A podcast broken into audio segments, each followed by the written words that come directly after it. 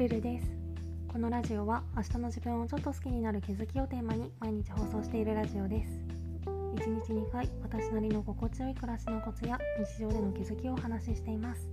もしよろしければフォローコメントなどお待ちしております。ということで今回はリセット衝動との向き合い方というテーマでお話ししたいと思います。たまに自分がこれまで築き上げてきたものを全部一つ残らずリセットして最初からやり直したくなる衝動に駆られることがあるんですけど今まさにその渦中にいて今回は人間関係じゃなくてまさにこのラジオをはじめとした自分のこれまでの発信がなんか嫌だなと思い始めててまあさすがに消したりはしないけどもっと考えて作り込めばよかったなとかなんかいけてないものが多いなとかいろいろ考えてたまにモヤモヤしてます。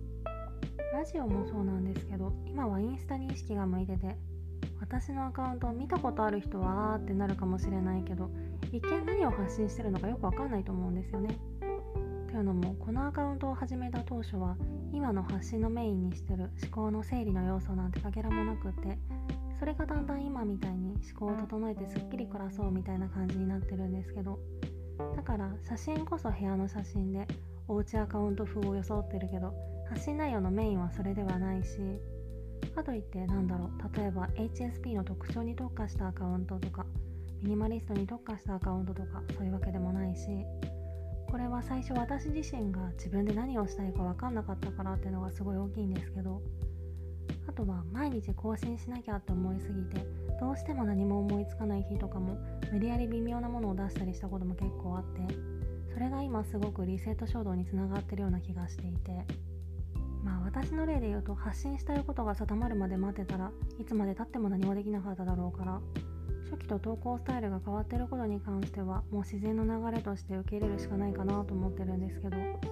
無理やり微妙なものを出して黒歴史を量産したっていうのは改善の余地があるなと思ってて今はできるだけ投稿内容は前日までにざっくり決めておいて当日焦らないようにしたりきるだけ普段の発信を見てくれてる人が興味を持てるような内容にしようって意識はしてるんですけど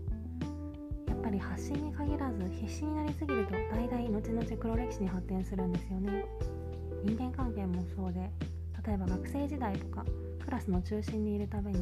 いろんなことに首を突っ込んだりとか必死に話題を合わせようとしてると大体後で恥ずかしくなったりそれだけじゃなくてかえって白い目で見られてクラスに居づらくなるみたいなことってありますよね。なので何事もいい意味でストイックになりすぎず肩の力を抜くことを大切にしていきたいなと思いました。いい感じのバランスを保って生きていけたらいいなと思います。今回はそんな感じです。レタでの質問感想も絶賛募集中ですのでぜひお気軽にいただけたら嬉しいです。そして現在 HSP 気質を持つ人が自己肯定感を高めて毎日を心地よく過ごしていくための方法をまとめたテキストを無料でお配りしています。